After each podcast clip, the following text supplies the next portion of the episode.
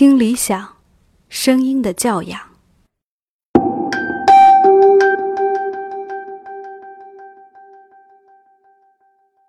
您爱吃的食物有哪些？水果，您是什么星座？呃，白羊，心情不好的时候怎么排解？开车点餐的时候会有选择恐惧症吗？不会，因为别人点餐。呃，在家里的家庭地位排序是怎样的第？三，喜欢养什么宠物？狗，呃，有什么自己的养生的方式？走路，最喜欢的运动是？篮球，最喜欢的台湾流行歌手是谁？没有，因为都不认识了。如果生命可以重来，您希望自己的职业是什么？不想重来。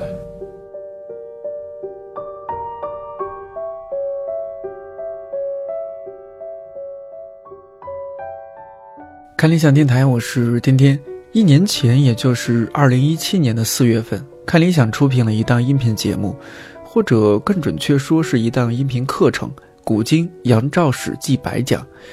我相信，在当时或者说直到现在，仍然会有很多人不知道这位杨照到底是何方神圣。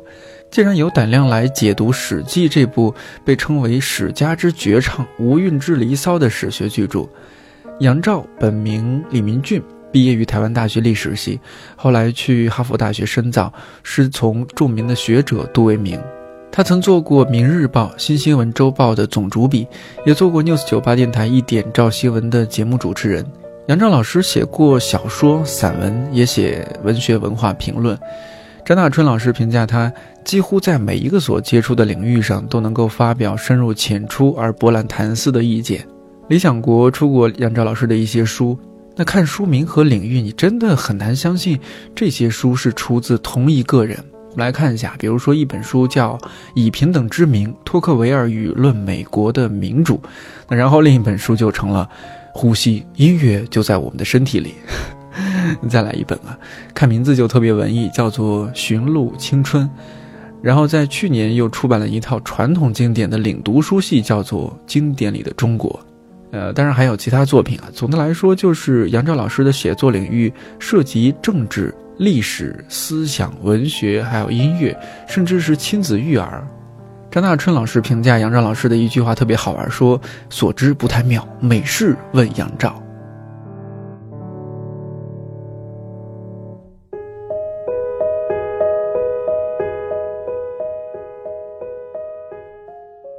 刚刚这些好像还是不太有说服力。那大概从二零零五年开始，杨照在台北诚品讲堂开设了一个课程，叫做《现代经典细读》，每年有三十个礼拜，每五个礼拜读一本书。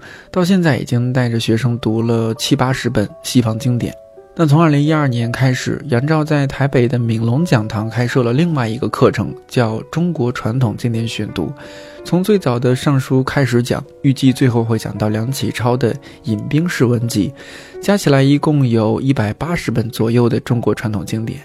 道长说，杨照在我看来是最优秀的经典摆渡人之一，无论是中西各种典籍，无论哪一部吓坏人的经典巨著，他都可以娓娓道来，讲得深入浅出。杨照老师常说，年轻人最重要是知道世界有多大，这也是我们这期节目的主题来源。这些年，杨照老师不断写作，不断推广中西方经典，也让更多年轻人看到了更大的世界。这期节目，我们有幸采访了杨照老师和他的太太彭老师，陪同采访的还有习惯在朋友圈卖萌的理想国学术馆主编马希哲。本期节目很长，但很值。当您呃录完了《史记》白讲的最后一期节目，那种心情是怎么样的？心情是很诚实的说，嗯我觉得我在讲《史记》白讲之前，已经觉得司马迁是一个非常非常了不起的人物，但是在讲完《史记》白讲之后，我觉得可以很自豪的说，司马迁是一个我可以如此亲近的了不起的人物，这中间还是有点不一样。换句话说，在这个一百讲的过程当中，我觉得我更接近司马迁的心灵。那这部分倒不是说，并没有增加我对他原来的嗯崇拜或者是推崇，是反而让我觉得我自己有这样的能力是一件非常美好的事情。也算不算是重新认识了一下司马迁？重新认识我自己，其实重新认识自己可能比重新认识司马迁更重要。每一段每一段，我我当时在以前读的时候就已经知道司马迁是一个心思非常细腻的人。嗯，那可是他在两千年前他已经把这些文字就已经写定了在那里。嗯，那所以再一次的读，为了要跟听众讲解，那我到回来是我说为什么是重新认识自己，是说还真的蛮惊讶，说哎呦，原来我可以有这样的能力，一步一步的把司马迁两千年前。像是伏马暗马一般藏在他的文本里面的这一点一滴的讯息，把它给解读出来，这件事情是真的非常过瘾。我们自己也听的是特别的过瘾，我们也觉得重新认识了您。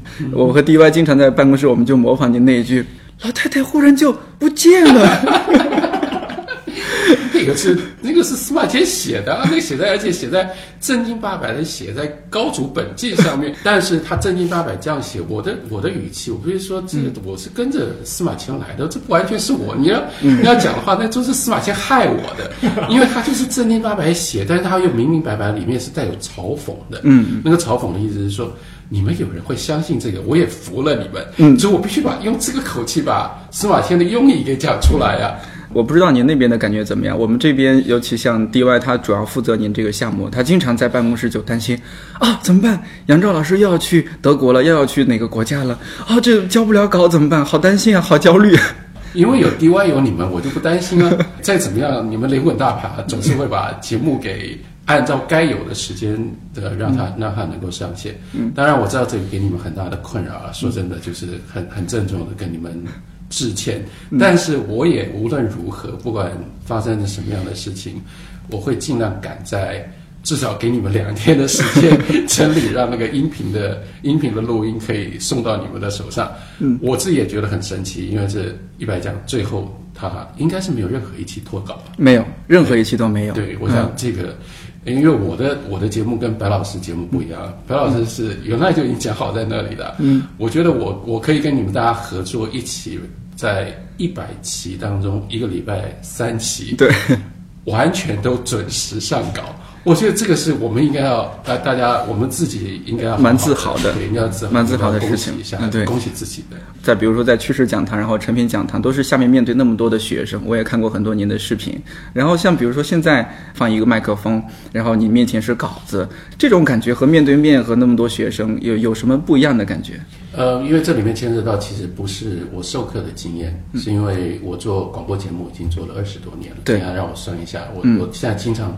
会算错我的我的这个呃年份，然后包括会记错自己的年纪哈，让我算算一下，哎，这个对，的确二十多年了。嗯，我从一九九三年年底开始做广播节目到现在，所以说老实话，那个是我非常习惯的一种状态，那就是做广播节目，然后必须要自己对着一个麦克风，对着机器说话，所以对我这不是一个大的困扰，反而说呃。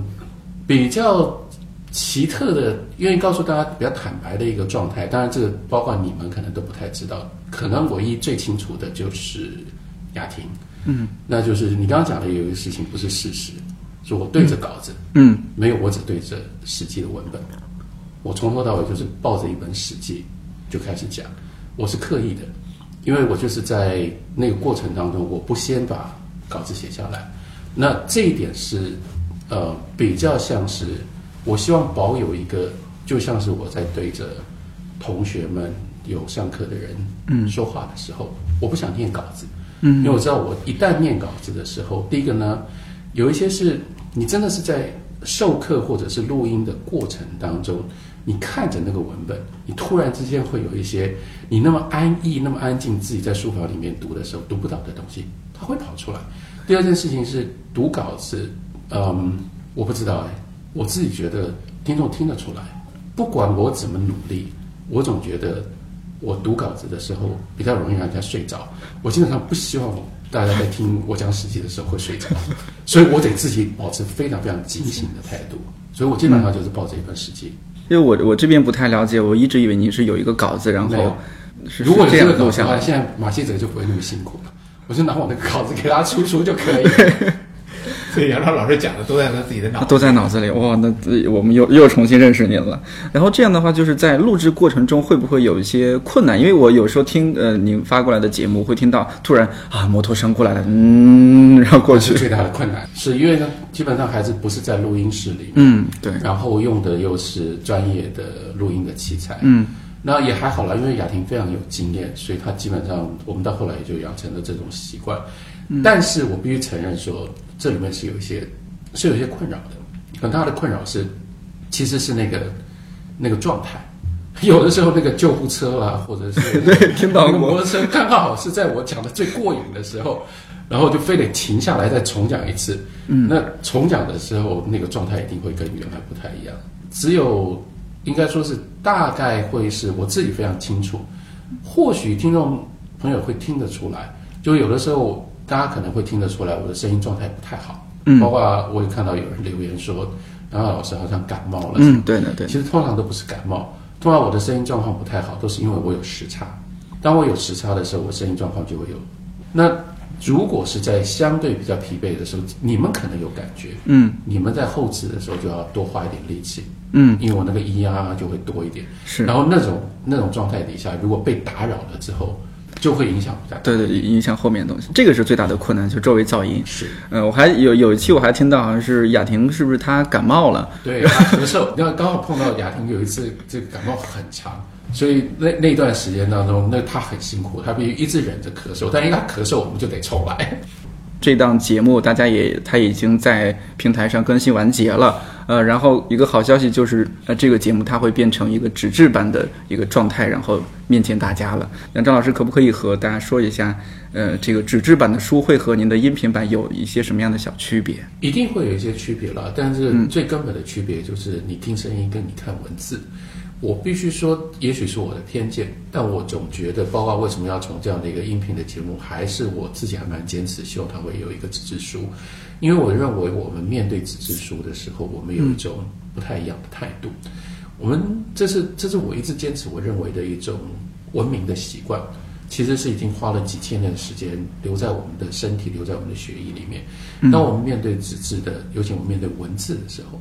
就会就会有一个压力，对我们觉得好像需要更专注一点，需要更认真一点。那另外一件事情是，呃，因为纸质的书，它有跟音频跟声音最大的差别，你可以自己控制速度，在听的时候，这个速度是我决定的。我要讲多快，我讲到什么，你要在哪里停，你要在，就是说再怎么样，你你可以在这里停，但是。那个速度是基本上就是我说的方式，嗯。可是如果有了纸质书，那你有很多很多不一样的方法来读这个书，包括你要读到哪里，然后呢，你读到这里，你可能要去翻一下《史记》的原书。你读《史记》原书的时候，你可能这个时候我讲到提到的另外一篇，可能我我就是带过去，或许你就可以把那个我的书放在一边，去找到《史记》的那一篇，自己再稍微翻一下。有很多很多其他的方式，是只有我们在面对纸质书的时候才有的一种自主的空间。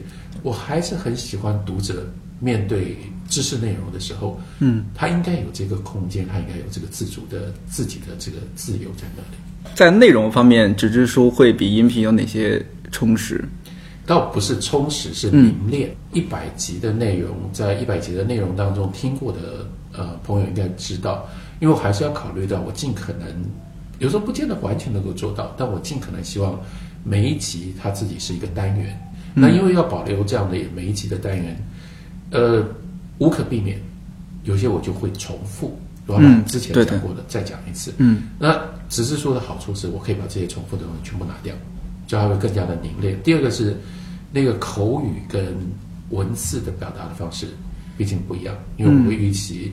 看文字的时候，你会更专注、更慢一点点。对，所以我就会就会把很多口语上面比较松散的东西，把它弄得更紧实一点。而且更重要的是，书可以一直不断的反复查考。嗯，你说，你说我，即使我在这里讲讲讲，然后我我讲到说，哎，这个我们前面在。像一本记的时候讲过，你要到哪里去把那个音频像一本就我讲这一段再找出来，是非常非常困难的。对的，对的。但是只是说很方便，就翻一下，而且你东翻西翻，说不定你就看到了其他的对相关的内容。我非常我自己是读纸质书的人，所以我非常非常喜欢纸质书的这种给读者的一种一种漫游的感觉，你就可以完不需要完全依照这个顺序来。但是声音音频了，那这个自由度相对就小很小多。很多了。我知道你一直是在学历史，然后包括去嗯哈佛的那边去读历史，可不可以讲一下在哈佛大学那边的读书的一些呃情况？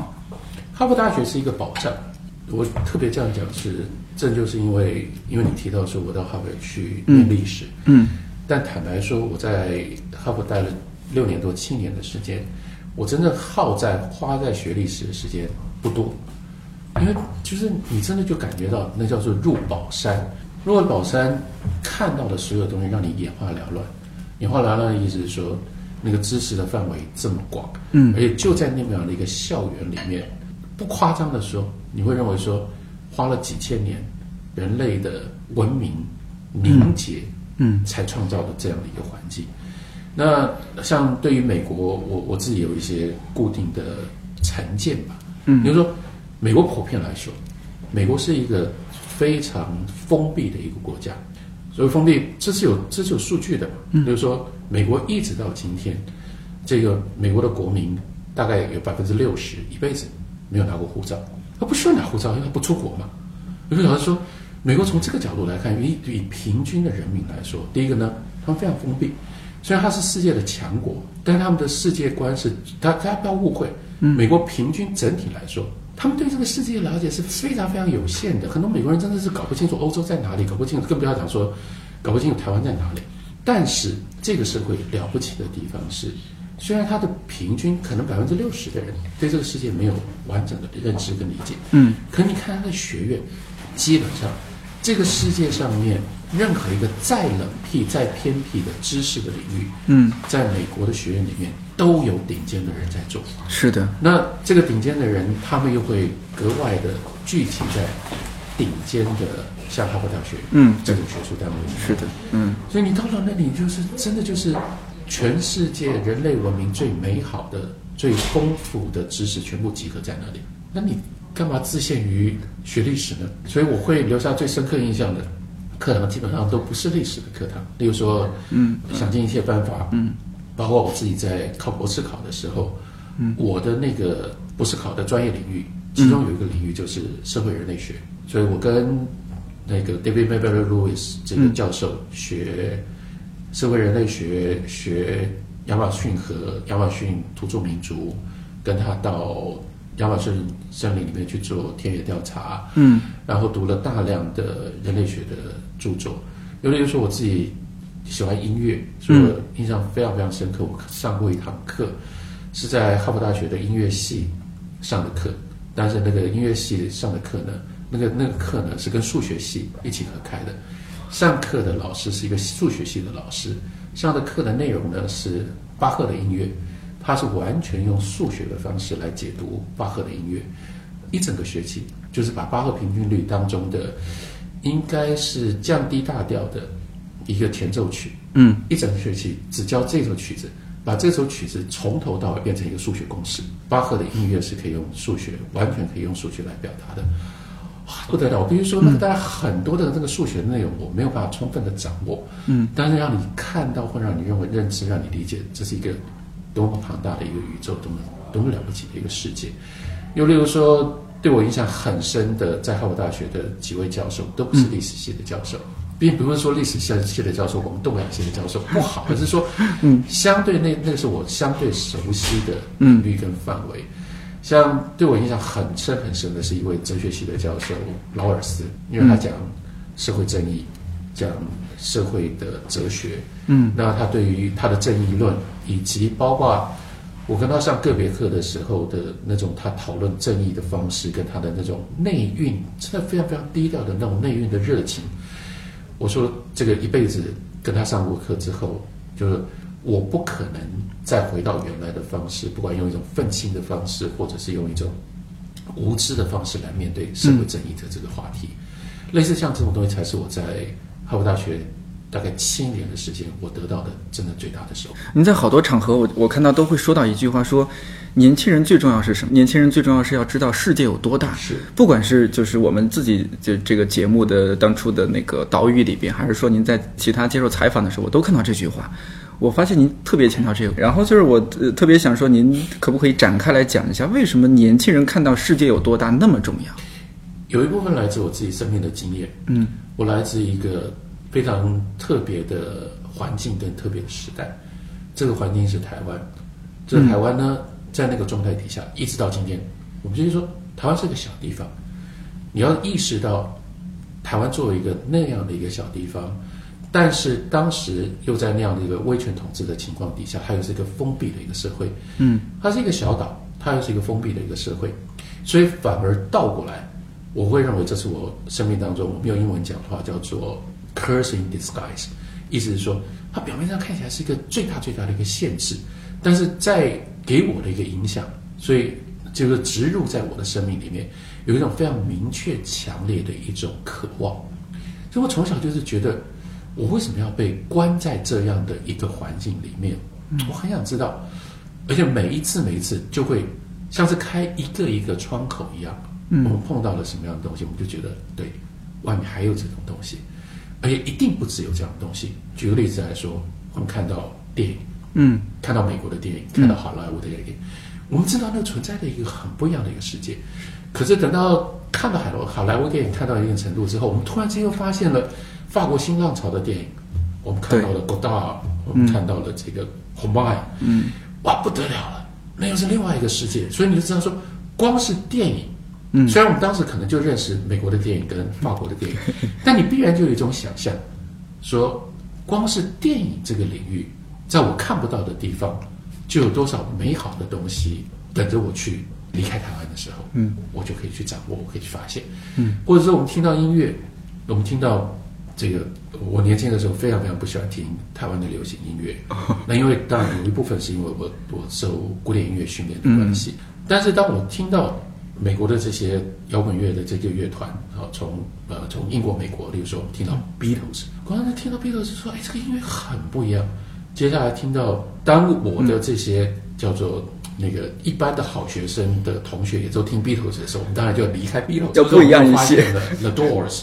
对，大门乐队，The Who，嗯，然后我们发现了这个 Pink Floyd，嗯，哇，听到了 Chicago，我们发现说，原来那样的音乐可以，流行音乐可以用这么复杂的方式来写，那又是另外一个世界。所以这些东西，就是你你会一直意识到说，你所生活的跟你所感受的这个世界，不过就是那个真实的世界非常非常微小的一块。那你怎么可能甘心呢？你怎么可能甘心说，那我我就这样过一辈子呢？嗯，所以会一直不断的想，我想要再多知道一点，我想要再多体会一点，这是我的我的来历。那因为我是这样的来历，等到这个整个世界这整个状态改变的时候，我无可避免就会有这个感慨，尤其是例如说我面对台湾下一代的青年人，嗯甚至我包括我来到这边遇到了像你们的，我还是会感觉到说。不管怎么样，你们的条件都比我成长的时候好太多了。对，是你们跟这世界可以产生这么多连接的可能性。但我有时候也就会不只是感慨，我有时候甚至会生气啊！我我我我在你们这个年纪的时候，我没有这样的东西，我都没有饥渴。可是我就觉得你们好浪费，你们明明可以可以有这么多东西丰富你们，嗯，你们为什么要自我设限？所以为什么我会一直反反复复的说，最重要的是你要知道这个世界有多大。嗯，它的背景大概来历是这样。我觉得这个可能也是跟您自己的性格有关系，并不是每个人都是这个样子的。觉得说哦，原来呃这个地方之外，就是当你自己的这个圆圈扩大之后，你接触的未知的边界越大，越觉得哦，原来世界这么大。我觉得不是每个人都有这样的性格，是您天生就是这样的性格吗？我想有一部分是个人，但有一部分真的是是时代跟基本上是环境。嗯，像。这边你们可能认识的一部分的台湾的我这一代，嗯，作者。我这一代的作者，嗯嗯，其实我很多人都是这样子的，比如说舒哥，嗯，对不对？你看他那个，他 有一部分跟我完全相反的嘛，是。就是舒哥大家也不会在意，就是说你如果要选择你认识的最勤劳的人跟最懒散的人，嗯，那我们两个是极端，嗯，但是有一件事情是，我们两个是完全一样的，就在我们刚刚讲的说，嗯，面对这个世界的。理解或者是向往这个世界的这个，嗯，这个多样性跟、嗯、跟庞大，嗯。这件事情上面，舒哥也是这样的，他永远都会记得他在美国的时候开着他的那个那个旧车破车，他走那个，然后接下来就连接到公路电影，接下来就连接到音乐，接下来就连到连接到所有的这些东西。他这点上面，我我真的不觉得是个性问题而已，嗯，是真的当时台湾的那个环境，在那样的一个社会里面，嗯，培养了我们这一代的人。我们这一代的人大概你往上往上追，嗯，大概就追到像林怀民，啊，再往下，大概最后最后就到到我或比我再小一点点。但是我们这里的确有一个世代，这个世代不管我们今天几岁，我们一直都是努力的想要知道这个世界还有一些什么东西是我们没有体验过的。嗯，那比如说，比之于您这一代，你觉得现在的台湾年轻人在这方面探索世界啊、好奇心啊这方面，跟我们最大的差别，这是一体两面。嗯嗯也就是他们手上什么都有，说什么可能性都在，嗯但也因为这样，他们就不珍惜。所以跟我们这一代相比，他们没有渴望，对，因为他随时想要，他都可以有，所以他就不需要付出努力去追求，所以他经常就是坐在那里。然后我常常就觉得是说，嗯，该怎么说呢？那就是因为那种富裕的环境是你嗯。要什么都有，对，所以你相对你就这样这样想说，哎呀，既然这些东西都有，我就慢慢选啊。随时探手可得，对啊，，他们跟这些东西都没有一个密切的生命的关系。嗯，那我们这一代就是因为从相对贫乏的环境当中，所以我们有一种饥渴，有一种热情，嗯，我们一直想要去掌握一些什么样的东西。我想这个对。这个这个世代的差分，这个气氛真的很很很重要，确实是。你这样说的话，我就也想起来，比如说大陆可能八九十年代那个时候读书的气氛、文学的气氛、文艺气氛是最最好的，是。呃，大家都有一种报复式的阅读，就是补课吧。对补课之前缺乏太多了，当然，这个你们都没有经历过了，但是这个 是是我没有经历过。差不多是我这一代的，就六六零后的，嗯，八零年代后期到了九零年啊、那个时候真的是大家是，而且不管是出版啦、电影啦、音乐啦，也就是大量的进入到这边，突然开始复兴，开始欣欣向荣就，不管任何抓到一本书，就是如饥似渴。如饥似渴，对现在大家大家比较在意的是生活吧，对，可能如。何让自己活得好，所以我蛮意外的，浮生六记》还能够卖一百万本。好，我们再再说回到您这个在哈佛的一些经历哈，嗯、我想问一下，您当时的就是主修的专业的导师是哪位？杜维明老师，哦，杜维明老师，他在您的治学方面、做人方面对您最大的影响，风度，嗯可以讲讲吗？展展开讲讲。杜老师应该不会太在意了，应该这样讲说，因为我做我我自己，呃，很早就就有强烈的主见，我在学术知识上面的追求跟杜维明先生跟杜老师其实很不一样。杜老师是一个儒学的传道者，嗯，他对儒学有一种这种温厚而且非常强烈的信念。可是我自学的领域跟我自学的方向是思想史，那杜老师比较是哲学，比较是尤其是儒家，嗯，那我即使是面对儒家，我都是一种比较是思想史式的分析式的方法，所以很坦白的说，我认定我的那个学术路数可能比较接近余英时先生，而且八零年代一九八七年我去到哈佛大学的时候，这些都是学术掌故了，就是是。刚刚好就在大概八三八四年前，八三八四年的时候，于先生跟我老师杜伟明杜先生又有一场非常重要的论战，其实就是牵涉到叫做儒家本位跟思想史本位这中间的一个差距。嗯，所以我是抱持着一个思想史本位，而且呢，这个思想史本位的这个论战对对杜先生杜老师又有部分的冲击跟伤害的这样的一个情况底下。去变成了杜老师的学生。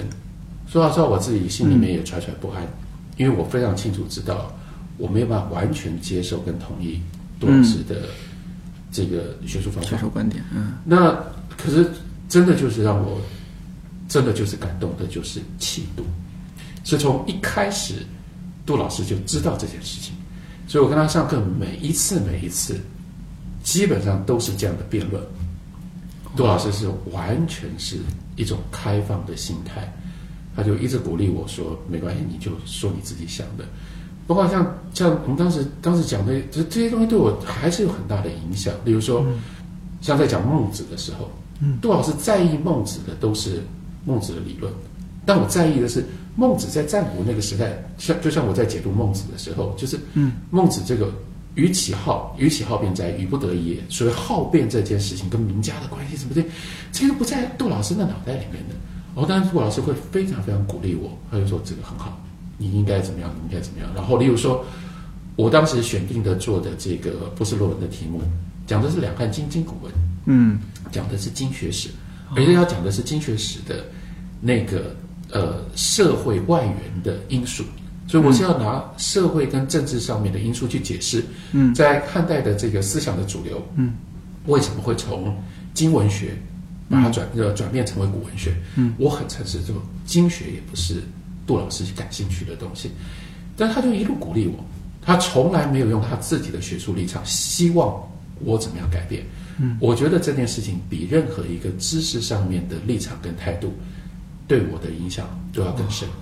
有时候我很不能理解，说当你知识学问学到一样一定什么样的一定的程度的时候，我认为就是应该让你的心胸开阔，然后你就不会对于该怎么说呢？那是一个人格。我一直相信有一种学者的人格，我的的确确就在我的老师。杜伟明身上看到这种学者的人格，也在我刚刚跟你讲到说，这个，例如说劳尔斯，John Ross，嗯，我这另外一个对我影响力很大的、影响很大的这个老师的身上，嗯，也看到这种学者的气度跟学者的人格啊。我记得第一次我去找他上课的时候，当然他第一件事你就问我说：“你你是历史系的，你为什么要找我上课？”然后当我就讲了一堆我我好奇，因为我对思想是什么，嗯，讲完那个东西，我就说。我想要跟 John Rawls 学《A Theory of Justice》，他这本书的很多内在的东西。然后我跟他讲，我读这个书的讲的。嗯，你知道他的第一个第一个反应就是说，他说你你读的书读错了，他说你不能一直读我的书，所以他叫我去读当时还是默默无名，这个先不提谁那个名字了哈。当时默默无名，后来变成哈佛大教授的一个博士论文，就是以写攻击 John Rawls。为主的一个当时非常年轻的一个学者，他的书，他说你应该先读这本书，他说你不能一直读我的书，你一直读我的书，你不能了解我，你要读我的论题，怎么讲我？哦，非常的感动啊！当然我必须说到现在为止，我没有被他的论题说服，但是在那个过程当中，你会觉得有一种很奇特的，我知道我在台湾不可能碰到这样的老师，就这个老师他每一次上课，我我们用的这个。教材是他的书，嗯，但他永远站在那个角色很奇怪。比如说我们两个人这样子，嗯，我是老师，你在读我的书，嗯，但结果后来都是我在批评我自己的书，你在辩护我的书，都是用这种方式的。所以那个那个，我就觉得说，好，一个人的这个学术人格跟学术的 integrity，嗯，可以到这样的一种程度，他愿意用这种方式来教学生，非常非常感动。杜老师这样感动我。江荣是也是这样感动我。刚刚您说到两位呃老师那样的学者的人格，我觉得那还是太少了。现在是啊，所以有一件事情，我我一直觉得我应该做，但我可能也没有没有，不见得有能力，不见得有资格做。嗯，但是例如说我的老朋友胡梦霞，其实他一直鼓励我，嗯，希望希望我写一本书，嗯，那就是呃写这个关于劳尔斯，把我对于在哈佛大学的时候跟劳尔斯。交往的这些东西，把它写下来。我其实认真考虑过，因为我觉得，我即使看很多英文的著作，没有这样的东西。我这个老师他留下的这些，都是他的思想，可是他的人格的部分，嗯，看起来是没有人用比较认真的一种方式把它记录下来。我说我没有资格，因为我跟他之间的关系并没有那么样的密切，有那么多更多的人有资格写，但我就说。第一个是说没有人写，第二个是说，如果面对华文的读者的话，或许有意义，不知道。如果我真的真的哪一天这个自不量力的话，也许我会做这件事。好，希望您早点开始做这件事儿。我旁边坐着，呃，坐着杨照老师的编辑，可以催一下。要写一下。呃，那我们还说，就是你在校园里边，呃，就是像当初我们上大学的时候，会有前辈或者说长辈会和我们说啊，这个大学里面除了学习当然很重要，那另一方面多交一些不不同的朋友，啊，多谈谈恋爱也特别重要。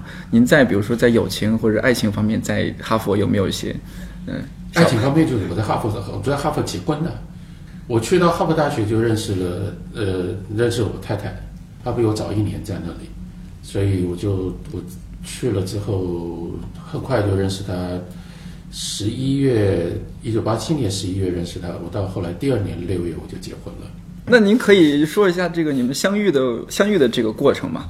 相遇过程刚好有一件事，有一件事是很好玩可以说的。嗯，可以说。就是如果我们两个人之间有一个介绍人或者一个媒人的话，嗯，那那个人是可能呃你们可能都知道的一个人，是丁学良。嗯，这是一个幸运的事情。那因为当时他就住对门嘛，就经常聊天。嗯嗯。那有一天有一天晚上，我在房间里面，丁学良突然来敲我门，然后就跟我说，当时他已经他已经蛮了解我了，他就说你你是个孤僻的人。他为什么突然讲我说孤僻的人？他说你不知道你们台湾同学会今天开迎新会吗？你为什么还在房间里没去呢？我就我其实是知道，但我不喜欢这种活动，没去。那我就好奇问丁雪阳说：“那我们同学开，我们同学台湾同学会开迎新会，你怎么会知道呢？”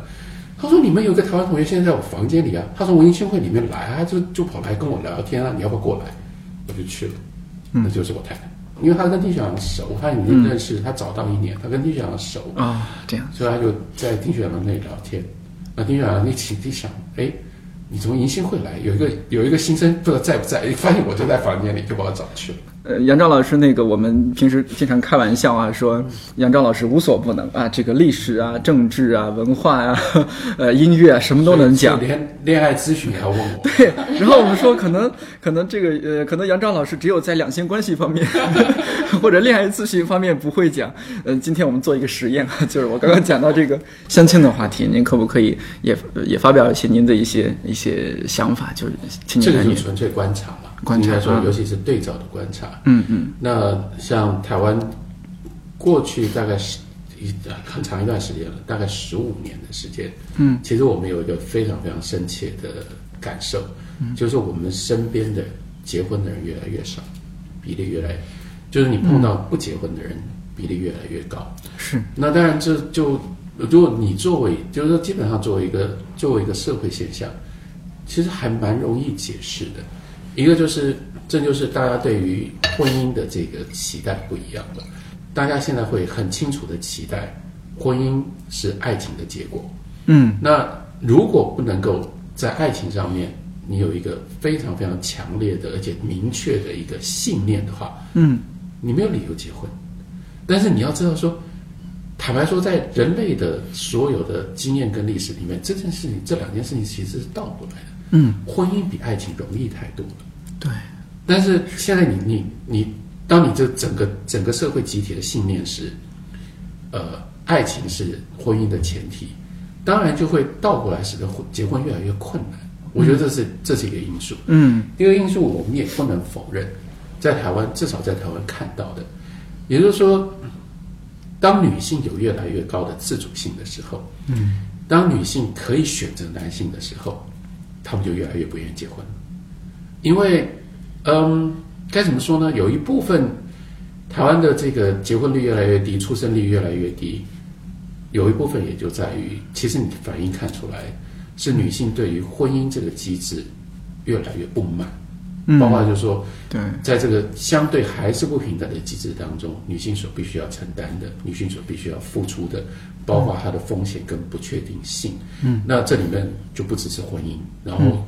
包括你之所以要结婚，到后来就说，如果我不是为了要生小孩，我就不要结婚。对的。但是如果我要生小孩，那我要确定是说，在这个两性关系当中，那这个孩子的责任啊，所有东西是不是我，对我做女性，是不是她自己要承担？嗯。她就越来越没有把握，也越来越没有不觉得她需要做这件事情。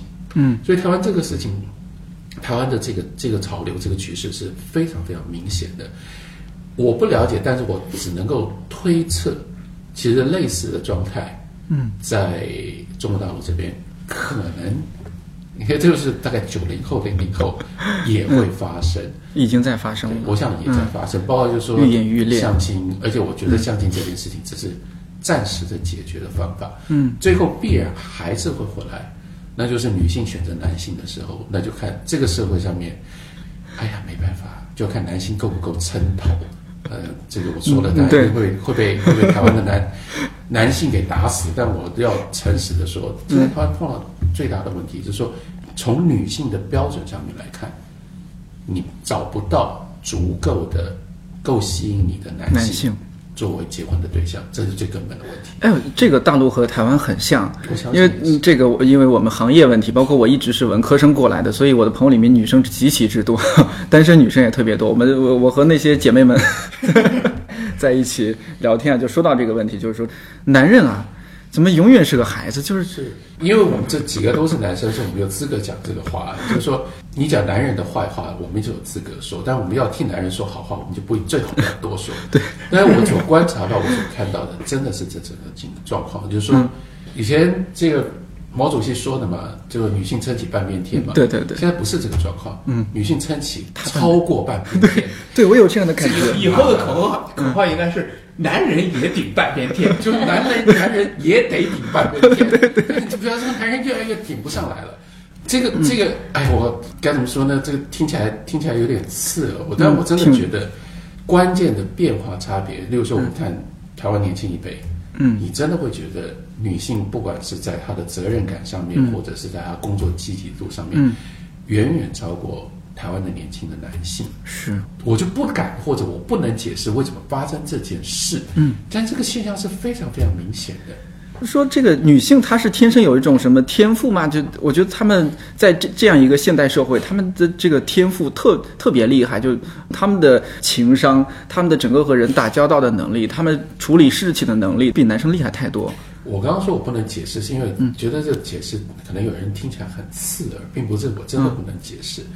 我的解释会分两个方向，嗯，一个方向呢比较平和一点的是说，因为时代改变，所以时代时代改变，社会所需要的能力开始不一样了。就例如你讲到刚才讲到的一个关键词，嗯，是情商，嗯，因为这整个社会时代的改变，使得真正最重要的商品，真正最重要的产品是服务，嗯，对的，女性在服务这件事情上面，她们过去的这个角色，使得她们比男性本来就是有她的优势跟她的长处的。嗯所以你从一个制造转型变成服务，嗯男人的重要性就会在这上面受到了威胁。嗯那那第二个，我说相对比较次的是，因为我觉得跟尤其是东方的家庭制度是有关系的，因为我们养出太多妈宝出来了。对，我不知道你们是不是也讲妈宝，因为就是过度的保护这些孩子，而且通常都是因为是男、男孩，所以到后来其实你真的害了这些孩子，因为太过度保护，等到他长大的时候，他就没有办法去承担这些责任，所以相对的，因为家庭比较不会用这种方式对待女儿，所以他们独立性高一点，他的这个自我的适应不同环境能力比较高。等到他他到了职场上面，他相对跟男男性在竞争的时候，他就会凸出来，他会就突出来他就会拔尖了。这样我们算今天呃算有一个彩蛋，就正好您太太也在这儿，可不可以让那个彭老师，这个我们刚刚一直在自惭形秽，或者说越说越悲凉了，说这个男现在男男性多么的差劲，您您能不能给我们说几句话？我觉得性别刻板的印象应该要有所调整。嗯就是说，以往传统的性别的刻板印象对男性的要求、对女性的要求，如果有做一定的调整的话，来适应现代社会，就是当前的社会的变化的话，也许这个部分就会有有一点改变。譬如说，女性为什么一定是温柔柔弱，男性为什么一定要？很强悍，一定要、这种刻板的印象，如果改变的话，也许对两性关系的调整会有很大的、很大的帮助。嗯。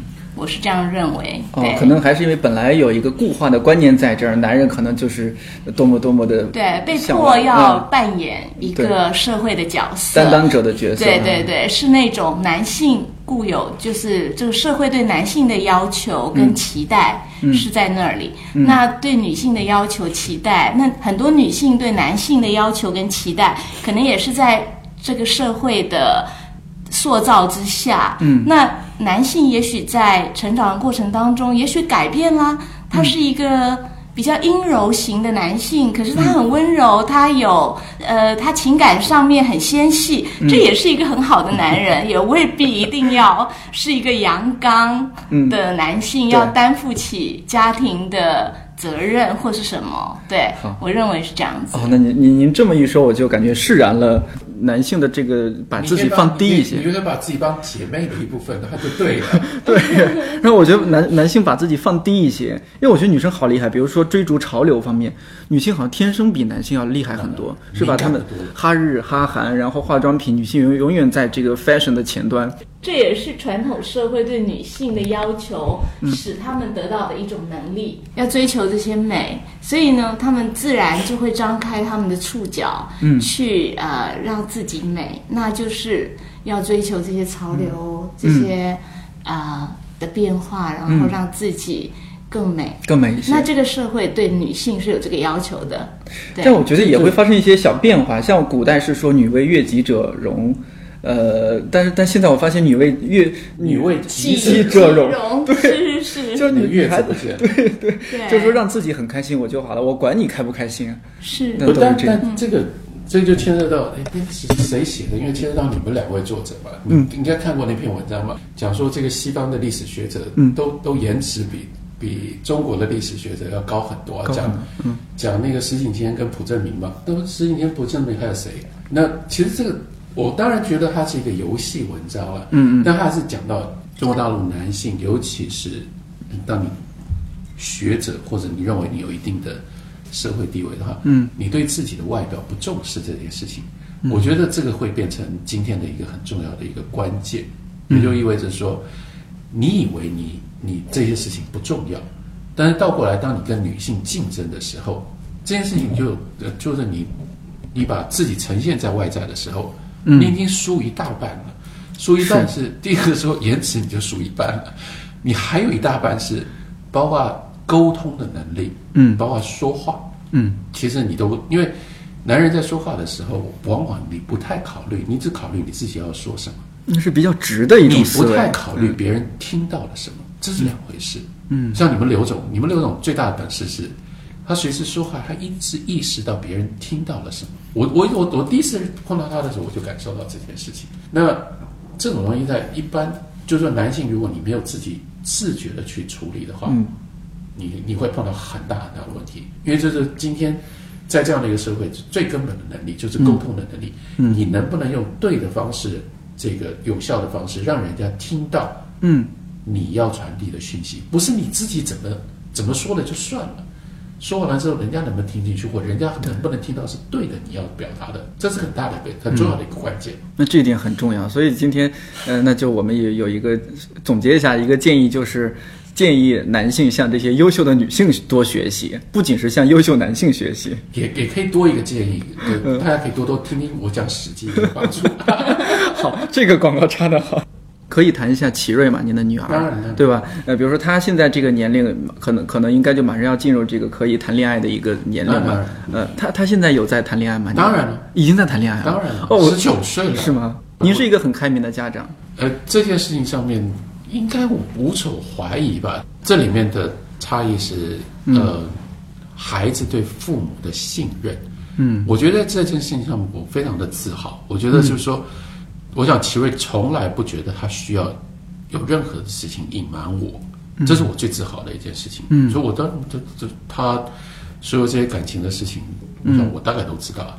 他会和你经常聊他的一些生活啊，呃，甚至感情方面的一些事情吗？当有机会的时候，哦，还会还是会聊。当然，嗯，他是非常信任啊自己的爸爸妈妈，然后经常一起谈心，做沟通做的特别好。分别谈心，分别不会是一起，不会一起谈心，可能事儿就比较大。的事情跟跟我谈的事情不太一样，不太一样哈。人家女生态度跟方式也不太一样，不一样哈。女生在一起，可能奇瑞也自己打扮或者怎么样，可能一起聊聊。哎，妈妈最近有，我觉得化妆品蛮不错。他们会一起逛街了，然后一起。而且现在那个至少我的认知、我的理解是，那个整个关系是倒过来的。嗯，那他们去逛街的时候，不是妈妈带着他逛街，是他带着妈妈逛街，他教妈妈怎么穿衣服，他教妈妈怎么化妆。我们的想法，我们的偏好有一点相似。嗯，汪曾祺老先生他有一篇文章叫《多年父子成兄弟》，里面描述的那个形象，我特别呃印象特别深。他说那个他他父亲喝酒，然后一定要给他也倒一杯，来哥们儿咱俩一起喝。抽烟要先给他递一根儿，然后还先给他点火。那现在您这是多年母女成姐妹。啊，对对我，所以对我来说还是有一个很特殊的经验，我会一直记得。但是他不知道，不是他他不在，嗯一定要他不在场。嗯就是我第一次跟齐瑞一起喝酒，他喝个鸡尾酒，然后在在那个德国那个屋顶上面的那个餐厅，我带他去餐厅，然后嗯还是很重要。嗯那个孩子真的长大。昨天也还在讲这个事情，就是我一个朋友，呃，到苏州，因为听了我讲那个孩子教育的事情，嗯。他现在一直在刺激我，因为他当然他也是做这一行的，嗯。他一直希望我写一本书，他的书名都帮我想好了，叫做《女儿教我的那些事》。啊，您曾经写过那一本叫做《我想遇见你的人生》，哎，我觉得这个书名特别特别好。他去的这个书名是您怎么会想到？我想遇见你的人生。因为我觉得女儿长大，她也慢慢长大，她有她自己的人生。我们好像重新认识了一个、一个人，嗯嗯这样子的心心情去跟他做啊、呃沟通。好像爸爸在跟他讲话，可是爸爸跟他讲的这些事情呢，是小时候的点点滴滴汇整而成的一本书。那这是送给他的一一本书，其实那爸爸的心情应该是，呃，感觉是自己又认识了一个一个女孩这样子的心、心情来写这本书，所以我觉得。呃，我就提议这样这样子的书名，那因为里面的照片也都是我们多年来旅游还有各种机会场合，我帮他们拍下来的，嗯。对，所以我就有感而发，这样子认为是好像重新认识了一个女孩，然后相遇，然后相知这样子的心心情的写照，这样子。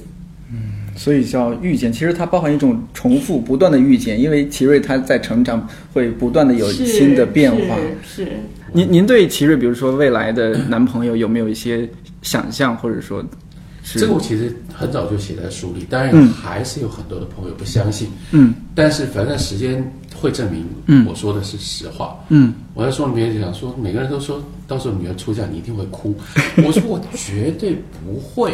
然后也很多人说，哎，到时候她交男朋友你一定会很受不了。嗯。我说我绝对不会，因为、因为其实我并不是那么同意说，至少我跟奇瑞的关系，说女儿是呃爸爸前世的情人，嗯，那跟情人的关系是不一样的。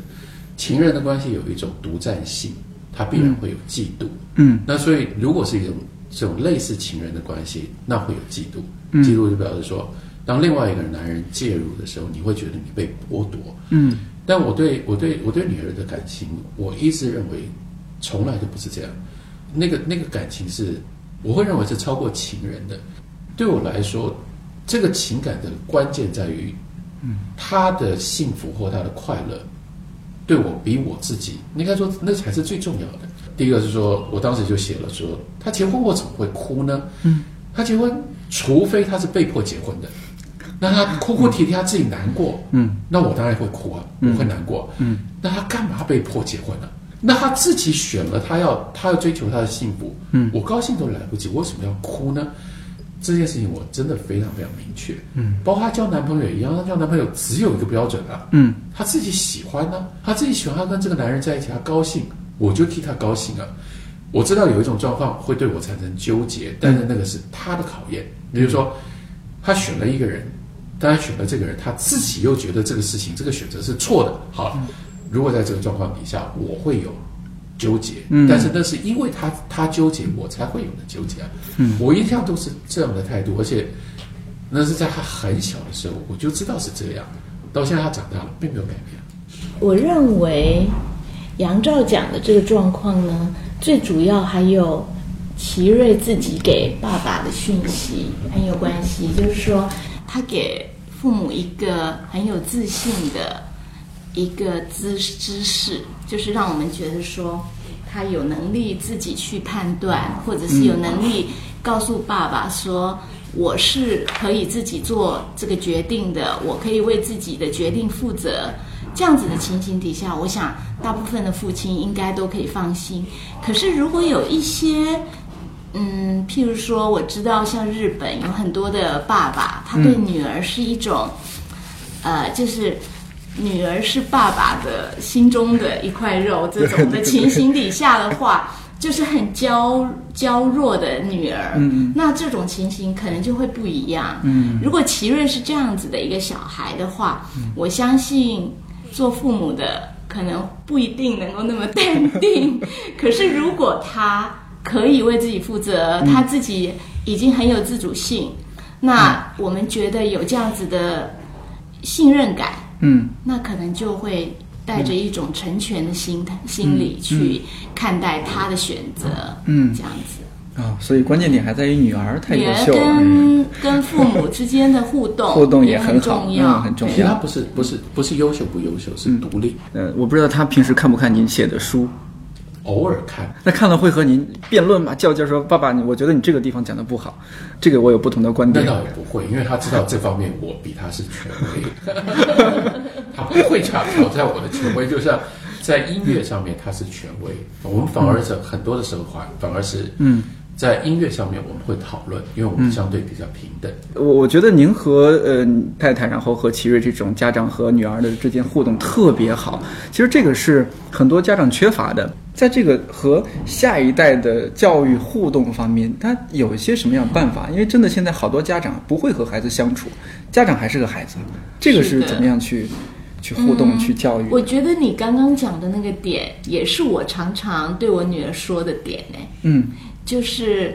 有时候啊、我们沟通不是很好的时候，嗯，有一些争执或什么，事后我会反省，我会觉得或许我没有设身处地的站在孩子的立场想，我可能以父母先行的态的想法去走，我常常会跟他道歉哦，我会说，呃，或许我不是一个很懂得你的妈妈，嗯，对我会这样子说的，我也会这样子做。哦，我觉得大部分家长是很缺乏向儿女道歉的能力的。因为我最近常常看到小时候，嗯我翻到他小时候跟我道歉的，用注注音符号写的 好可爱哦小孩子对，很可爱的那个。有时候我会很感动，我就觉得，呃，彼此的沟通有时候需要就是。就是父母不能够用父母的权威再继续这样子，因为现在小孩子的自主性真的蛮强的，嗯对的。因为资讯也很发达，小孩子很早熟。是，那我是会用一种比较希望自己能够比较谦虚的态度去面对小孩，嗯。因为我也从他的身上学到很多。嗯，对，彼此互相学习我觉得这一点很重要。一定要这样子。就像现在他已经开始给您普及新的化妆品的知识。化妆品那绝对是，因为他是自学化妆的，他不可能从妈妈这边学到很多呃打扮的东西，因为的确就是我们从小的教育里面，我们是读书的人，嗯我们就不太重视。对，就是化妆啊，呃对对对，形象方面的，不是做这样子，就是不太做这些东西。嗯嗯。可是他会说：“哎呀，你应该要怎，应该要嗯怎么眼影怎么弄啊？对对对然后眉毛是不是该修一修了对对对然后你果然有个姐妹沟通的能力。然后新出的哪一款什么口红呀？是是，不过他很信任我的品味，因为我是做设计，然后也有就是艺术史这方面的兴趣，所以很、嗯很合，很合就是嗯对有一种幸福的幸福的一家人。我觉得今天不是说这个作者和作者的太太，而是我们看看到一家人在这边和我们秀恩爱，这是甘苦谈。太好了。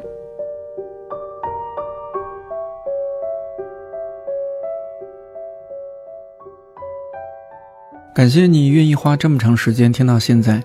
这期节目是在理想国的一个小书房录制的，当时觉得录制环境稍微有点吵，包括你听到有倒酒声，还有碰杯声。那其实是我们当时一边在喝看理想出品的年华酒，然后一边聊天。因为觉得酒精可能也让大家更放松一些，更能够聊一些平时不太可能聊到的话题。无论如何，希望这期节目让你认识或者是重新认识杨照。另外，如果你还没有听过他讲的《史记》，或者希望听到杨照老师之后更多解读传统经典的节目或者是课程，那欢迎你关注微信公号“看理想”，点击菜单栏里的“听”，你会发现一个更大的世界。看理想电台，我是颠颠，我们下期再见。